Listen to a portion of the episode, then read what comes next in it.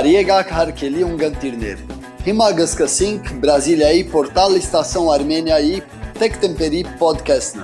Imkovas Unim Paregamneiras, Marcelo Mirzeyan. Pare Varmen, Pare Veitor e a todos os ouvintes, estamos aqui, terceiro episódio do, do nosso podcast.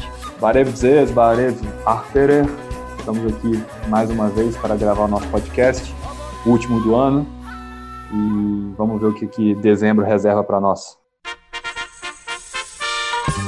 Como o Heitor disse, o último podcast do ano, estamos gravando hoje, dia 9 de dezembro, e nessa data, há 69 anos atrás, acontecia a Convenção para a Prevenção e Punição do Crime de Genocídio. Não é isso? O Marcelo vai trazer mais informações para nós sobre isso. Exato, Armin. É, e nessa mesma data, né, são 69 anos aí da, da adoção dessa convenção, é, começou a se comemorar também na, na Armênia o Dia Internacional de Rememoração e Dignidade das Vítimas de Crime de Genocídio e da Prevenção desse crime. Né, o ministro de Relações Exteriores da Armênia, o Edvard Nalbadian, fez uma declaração nesse dia 9, dizendo que, como um povo que passou pelos horrores do genocídio, os armênios sentem a obrigação moral de contribuir para os esforços internacionais de prevenção de genocídios, crimes contra a humanidade e outros eventos que a gente tem é, similares acontecendo nos dias de hoje. Pois é, então nessa data, que calha com esse 69 aniversário dessa convenção, há dois anos vem acontecendo essa outra manifestação por parte do, do governo armênio, não do poder público armênio. Que é, exato, Armin. Na verdade, ele começou justamente no ano do centenário, né, do genocídio, é, aonde a gente já aproveitou, na verdade, o governo da Armênia já aproveitou para criar também esse dia para casar e junto com a Convenção de Prevenção e Punição de Crimes de Genocídio. Então, agora passando para a próxima pauta do nosso podcast, vamos falar sobre o acordo que a Armênia assinou com a União Europeia. Bom, agora no final do, do mês de novembro, a Armênia e a União Europeia assinaram um acordo de parceria que é visto como um marco na política externa da Armênia. Tá? Justamente também nesse período que a União Europeia vem sofrendo vários golpes, sobretudo depois da saída da Grã-Bretanha do bloco. Uh, nesse sentido, a União Europeia vem buscando novos parceiros, vem buscando se expandir, mostrar força ainda, mesmo com, essa, com esse revés. E uh, houve um, a, a, formação de um grupo de cooperação entre a União Europeia e os países do chamado leste europeu. E a Armênia ela entrou agora nesse grupo e assinou esse, esse acordo de parceria, que para a União Europeia ela serve de uma forma de ponte para cooperar com a própria Rússia, porque a Armênia ela faz parte de um, de um acordo uh, eurasiano, né, que a Rússia aí é o principal player. Então, alguns analistas acreditam que a União Europeia está de olho também no mercado russo via Armênia. Né? A Rússia, que por sua vez, ela sempre viu esse acordo entre a Armênia e a União Europeia com muitas reticências, porque, de certa maneira, esse acordo poderia mitigar, diminuir a influência que a Rússia tem na Armênia, influência econômica e política, sobretudo. Né? Uh, principalmente no que tange a questões energéticas. Uma semana antes de assinar o acordo, é, na, em meados de novembro, o Sarkisian, presidente da, da Armênia, ele viajou a Moscou para receber a carta branca do Putin, né, para poder firmar o texto. Né. A gente tem que lembrar também que foi por pressão da Rússia que a Armênia se retirou desse mesmo acordo em 2013. Em 2013 a Armênia ficou muito perto de assinar o acordo e não o fez por pressão do Kremlin. Né. Agora ele é celebrado, né, por, por é, esse acordo ele é firmado entre a União Europeia e a Armênia, um, uma assinatura, um, um, acordo fechado que foi celebrado por muitas pessoas, só que dessa vez esse acordo ele não prevê uh, nenhum tipo de livre comércio entre a Armênia e a União Europeia, justamente uh, atendendo aí às exigências russas né, de manter a Armênia ainda como um mercado grande da Rússia. Uh, Baku, por sua vez, tentou obstruir esse acordo, exigindo que a União Europeia mencionasse o status de Nagorno-Karabakh e mencionasse que o território é parte do Azerbaijão. É, pedido esse que foi solenemente ignorado pela União Europeia. Esse acordo agora precisa ser implementado, né, e tem muita gente atenta a isso por conta da questão da isenção de vistos de armênios para visitar a União Europeia. Uh, Mas, para além dessa questão de visto, de viagem, né, isso é, é uma parte importante, mas não é nem a mais importante do acordo, é importante dizer que quem ganha mais com isso é a Armênia, né, que vai ter uma injeção de ânimo aí na sociedade civil, sobretudo no que tange aos direitos humanos, porque agora os padrões europeus da União Europeia de direitos humanos, de sociedade civil, também vão ser observados na Armênia. Você acha que a Turquia vê esse acordo entre a Armênia e a União Europeia de que forma, Heitor? Uma vez que a Turquia é uma grande pretendente a fazer parte uh, do grupo, do conglomerado dos países que fazem parte da União Europeia. E essas tentativas não vêm se concretizando devido a vários desacordos no quesito democracia, entre outros, e ultimamente, cada vez mais, a Turquia vai se vai se distanciando cada vez mais da União Europeia. Como você acha que a Turquia enxerga esse tratado agora de cooperação com a Armênia? Então, com certeza, Erdogan e Putin discutiram sobre isso antes do acordo ser firmado, né? E, e nos termos que o, que o acordo foi feito, uh, eu tenho certeza que os interesses turcos foram preservados. Com esse enfraquecimento da União Europeia, que eu mencionei antes, a Turquia tem desejado menos fazer parte do bloco. Né? Isso tem sido menos um desejo do Erdogan e ele tem construído a sua própria área de, de interesses de influência na região. É, esse acordo é importante dizer também que não torna a Armênia um membro da União Europeia, mas sim um, um, um país próximo àquele bloco, né, que no futuro isso pode ser um embrião para uma entrada no bloco, mas a gente sabe que isso é um futuro bem, bem distante e muito difícil de ser concretizado. É, respondendo a sua pergunta mais diretamente, eu acredito que esse acordo pouco influencia os interesses da Turquia na região. E dando sequência às notícias da Armênia, aprovada uma lei de punição ao crime de violência doméstica. Na última sexta-feira, 8 de dezembro, a Assembleia Nacional da Armênia aprovou uma importante lei contra a violência doméstica na Armênia. Vale lembrar que a violência doméstica na Armênia é uma realidade e ela não era criminalizada. Uh, pelo contrário, em uma pesquisa realizada em 2011 pela Proactive Society, com apoio da OSCE, que é a Organização de Segurança e Cooperação da Europa, revelou que 60% das mulheres entrevistadas confirmaram que sofriam ou já haviam sofrido algum tipo de violência doméstica.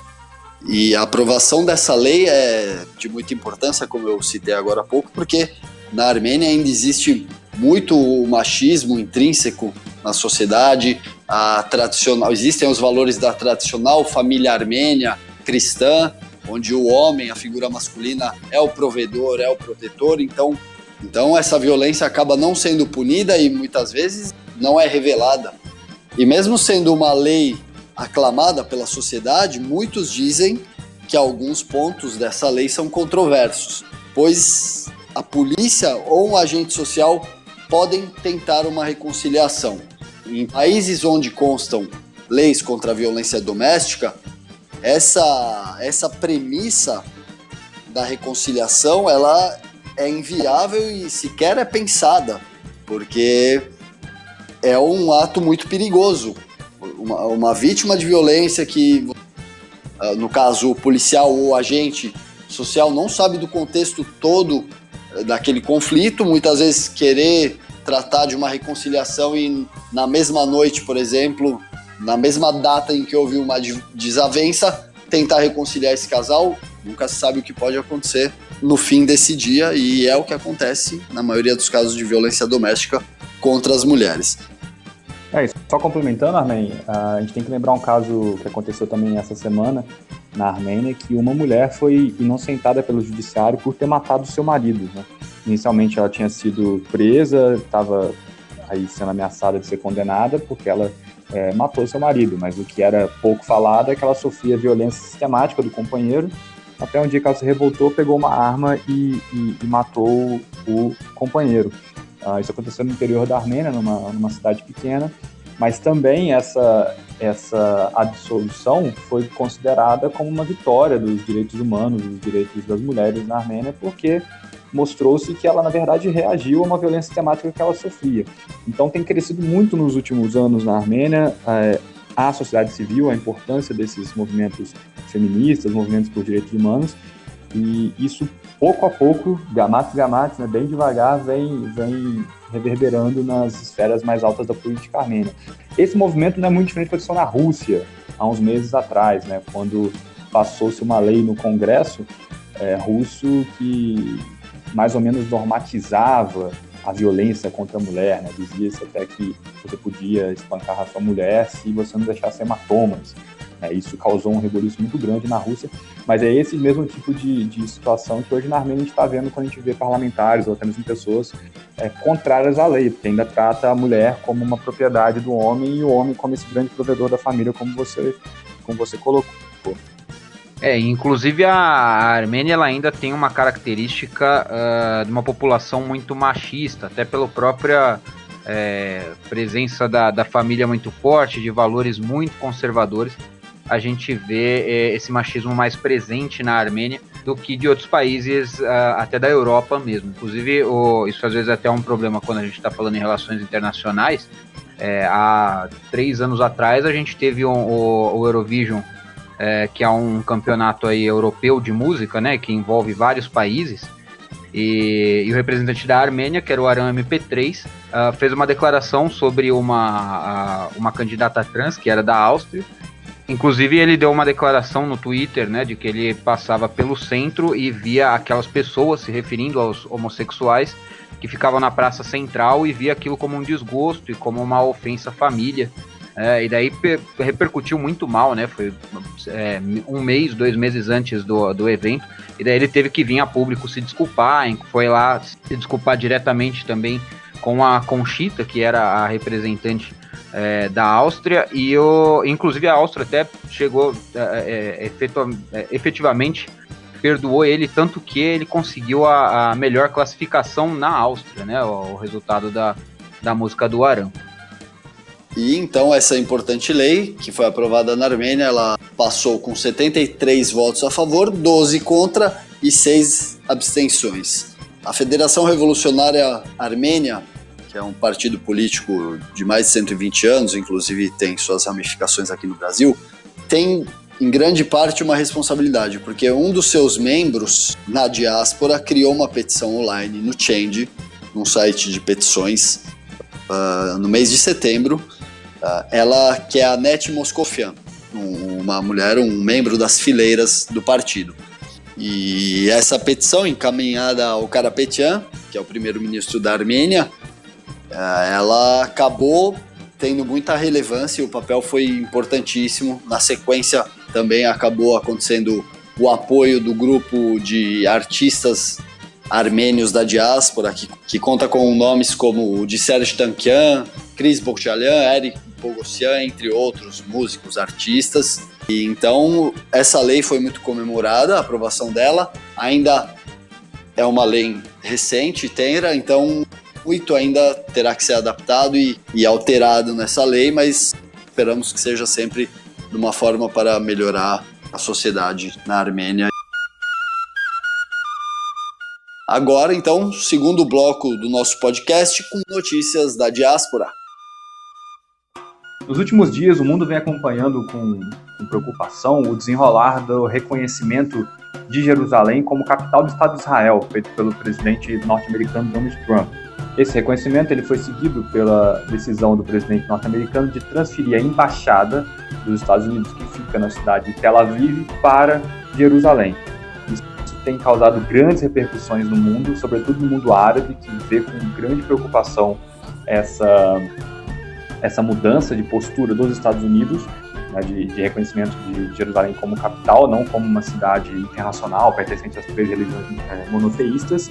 E, uh, inclusive no Líbano, esse evento vem trazendo grandes preocupações para a segurança regional. Uh, nesse sentido, o Aram I, que é o patriarca da Igreja Armênia da Santa Sé da Cilícia, ele fez um pronunciamento durante um, um encontro do patriarcado, no qual estava presente o presidente do Líbano, ele fez um pronunciamento repudiando aí a decisão do presidente norte-americano né, de reconhecer Jerusalém como a capital do Estado de Israel. Uh, Arão I disse que uh, a decisão de Trump ameaça a segurança regional e põe em xeque a credibilidade dos Estados Unidos como mediador dos conflitos na região. Lembrando sempre que é, qualquer tipo de situação que acontece ali no Oriente Médio afeta diretamente a Armênia, seja pelos interesses que a Armênia tem é, no Irã, seja pela grande comunidade que a Armênia tem, a Armênia tem no, no Líbano e na, na Síria, ou seja pela, pelo contraponto turco que sempre é, encontra uma maneira de ganhar vantagem em cima dos, dos armênios em, em interesses regionais. Né? Haja vista gasodutos e estruturas ah, de energia e de transportes que não passam pela Armênia para não ah, beneficiar de forma alguma o país do Cáucaso. Bom, saindo do Oriente Médio e vindo para a diáspora armênia dentro dos Estados Unidos, uh, o ANCA, o Comitê Nacional Armênio da América, anunciou uh, recentemente endosso ao Deni Tarkanian, que é um candidato né, a, republicano para o Senado dos Estados Unidos pelo estado de Nevada. Né? O, o Deni é neto de sobreviventes do genocídio e ele pode ser aí o primeiro senador armênio-americano que pode defender diretamente a causa armênia dentro do governo dos Estados Unidos. E, e é interessante porque ele pode ajudar não só na questão de moção de reconhecimento, como melhorar até a relação, principalmente, né, melhorar a relação entre os Estados Unidos e a Armênia, né, que hoje aí é, os Estados Unidos é assolado aí por lobistas turcos, né, então a gente consegue, apesar da gente conseguir já ter bastantes conquistas lá dentro, sempre tem alguém ali tentando dificultar. Então é importante a gente ter uma força dessa dentro do Senado americano. E agora uma notícia relacionada ao sul do continente americano. A personagem dos quadrinhos Mafalda, criada por Kino há mais de 50 anos na Argentina, uma personagem que uma crítica social feroz, com muita recheada de sátira, uh, inclusive usada por muitos movimentos sociais como símbolo de resistência, uh, foi informada essa semana pela embaixada argentina na Armênia que a personagem e os seus amigos que compõem seu universo terão suas tiras traduzidas para o idioma armênio. E essa que é uma iniciativa do Ministério de Relações Exteriores da, da Argentina. Então, a partir do ano que vem, 2018, Mafalda também estará disponível no idioma armênio, chegando então a, a edições em 28 línguas diferentes. E agora vamos passar as notícias da comunidade armênia do Brasil. No estado de São Paulo, o professor Vahan Agopian foi nomeado reitor da Universidade de São Paulo, a USP, que é uma das maiores universidades do mundo. É, professor Agopian, ele foi nomeado pelo governador do estado de São Paulo, Geraldo Alckmin, o novo reitor da USP. A instituição essa que ele ocupa o cargo de vice-reitor desde 2014. É, antes disso, ele já ocupava o cargo de pró-reitor de pós-graduação a chapa do professor Vahan Agopian, ela venceu as eleições e o resultado foi confirmado pelo governador. É, Para quem não, não, tem familiaridade com o processo eleitoral universidades, normalmente acontece uma eleição ampla entre todos os segmentos da, da universidade e depois é feita uma lista tríplice com os três, as três chapas candidatas e, e aí a, a, a nomeação ela é feita pelo pelo chefe do executivo, nesse caso, o governador do estado de São Paulo, que pode aprovar ou não a, a, o candidato mais votado. Nesse caso, Varran Gopian, que já ocupava o posto de vice-reitor, como eu disse, foi aprovado e nomeado pelo governo do estado de São Paulo no mandato que vai até 2022. E Varran Gopian, que era professor da, da Faculdade de Engenharia, da Escola de Engenharia Poli, uh, é armênio, nasceu em Istambul. E apenas para salientar, assim, na, na semana que, em que ele foi nomeado pelo governador Geraldo Alckmin como novo reitor da USP, saiu uma matéria com ele no Estadão. E na abertura dessa matéria não citou a origem armênia do professor Varran, que todos nós da comunidade armênia de São Paulo mais familiarizados com o clube, com a igreja e as instituições, sabemos. E nesta mesma matéria uh, dizia-se a a verdadeira informação, que ele é nascido em Istambul, na Turquia, porém não, não foi suprimida a informação de que ele é de uma família armênia. E essa, essa falta de que provavelmente não foi proposital, foi levantada no, nas redes sociais. A gente sabe que as redes sociais são um, um caldeirão fervendo, que todo mundo veja coisas ali, mas então só para registrar aí que houve por parte da comunidade armênia de São Paulo, alguns membros que, que são ativos nas redes sociais acabaram uh, querendo que o professor viesse a público falar sobre a sua origem, mas não é necessário, quem sabe sabe, então aconteceu e bora para frente. Então agora vamos falar de causa armênia, o vereador Roberto Natalini do Partido Verde, que fazia parte, que era o secretário de Meio Ambiente da cidade de São Paulo. Ele agora não é mais, então ele voltou ao seu cargo no seu gabinete como vereador. Então, o vereador Gilberto Natalini, amigo da causa armênia há alguns anos, enviou um ofício agora no final do mês de novembro para o Executivo Federal cobrando o reconhecimento do genocídio armênio, porque em maio de 2015, na, no calor do centenário do genocídio armênio, o Senado Federal aprovou uma moção antes mesmo de que ela fosse debatida como um requerimento, uh, aprovou-se essa moção em que se demonstrava solidariedade ao povo armênio em relação ao genocídio armênio. Porém, isso foi só uma moção que passou no Senado. Agora, o vereador Natalini, que é um amigo, como eu disse, da causa armênia, está instando o governo, o, o governo do Brasil, do Executivo Federal lá em Brasília, a assinar esse reconhecimento do genocídio armênio. Dois anos então se passaram desde que o, uh, o Aloysio Nunes e o José Serra aprovaram, conseguiram aprovar essa moção de solidariedade ao povo armênio. Então, agora o Natalini enviou esse ofício, posicionamento firme lá dos representantes de Brasília. É, como você lembrou, é, aquela moção de solidariedade ao povo armênio, aprovada em maio de 2015, né, portanto quase três anos já passados, ela, ao contrário do que foi alardeada tanto aqui no Brasil quanto na Armênia, ela não equivale, ela não, ela não é um reconhecimento do genocídio armênio por parte do, do Estado brasileiro. Ela é apenas uma moção proposta pelo Senado e aprovada pela plenária do Senado, mas não é um reconhecimento. Esse reconhecimento, de acordo com a Constituição brasileira, ele só poderia ser feito e chamado como tal se fosse feito pela Câmara dos Deputados, que representaria o povo brasileiro, né, não o Senado, né, que o Senado representa os estados brasileiros, uh, portanto, ou pela Câmara dos Deputados ou pela sanção presidencial, né, pela, por uma canetada da presidência da República. Na época, uh, Dilma Rousseff, hoje Michel Temer. Então, o, o que o Natalini faz é pressionar o governo Temer para que tome essa, esse partido tome uma postura de reconhecer o genocídio armênio é, pelo executivo e fazer com que, de fato, o Brasil seja um dos países que reconhece esse crime contra a humanidade.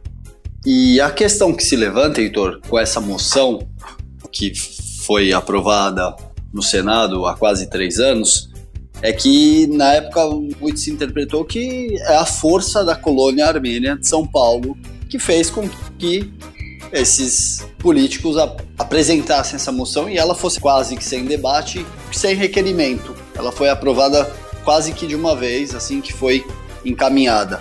Ao que se deve isso e por que você acha que não foi aprovado até agora? Por que ficou só nesse, nesse momento, na moção?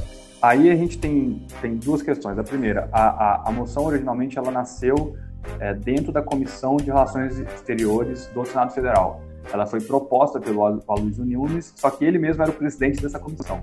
Então ele propôs algo que ele mesmo aprovou. Né? Aloysio Nunes, que hoje é o chanceler brasileiro.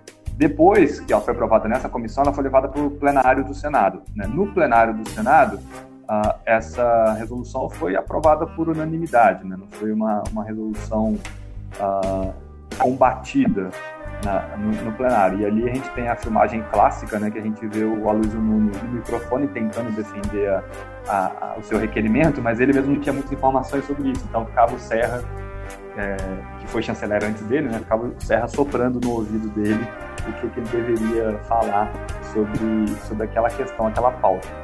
Uh, aí a gente tem várias coisas no debate que vai ser longo, eu publiquei um texto sobre isso um tempo atrás, então não vamos entender muito aqui, mas Uh, a gente tem que pensar que ali era um, um momento de uma grande crise do governo de Rousseff, né? já, já havia mostrando sérias rachaduras que depois viria a, a desembocar no impeachment e interessava muito para os dois senadores paulistas do PSDB tanto fazer aí um afago né, na comunidade armênia de São Paulo, que é uma base eleitoral do PSDB desde sempre, quanto causar um incômodo para o governo federal, né, para o executivo, desgastar o governo Dilma Rousseff no exterior, porque, afinal de contas, a aprovação dessa moção fez com que a Turquia retirasse o embaixador do Brasil e criasse uma, uma tensão diplomática entre os dois países. Né? Então, e a Turquia foi um aliado, é, um grande aliado, um aliado de primeira hora dos governos do Partido dos Trabalhadores. Né? Então, tem um, um, duplo interesse aí do, do, do PSDB, dos, dos, senadores paulistas,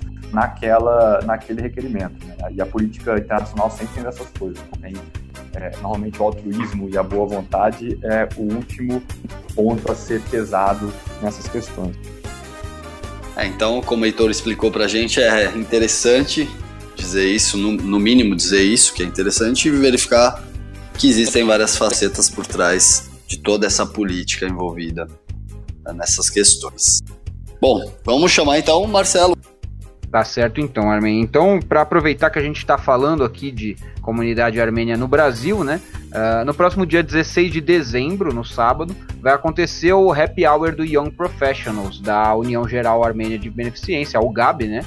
Uh, esse Happy Hour vai acontecer no Copas Terraços Bar, em Pinheiros, partir das 5 horas da tarde. Quem quiser saber um pouquinho mais das informações para poder participar ou até para saber uh, alguma informação adicional, você pode dar uma olhada nas redes sociais do Young Professionals aqui do Brasil.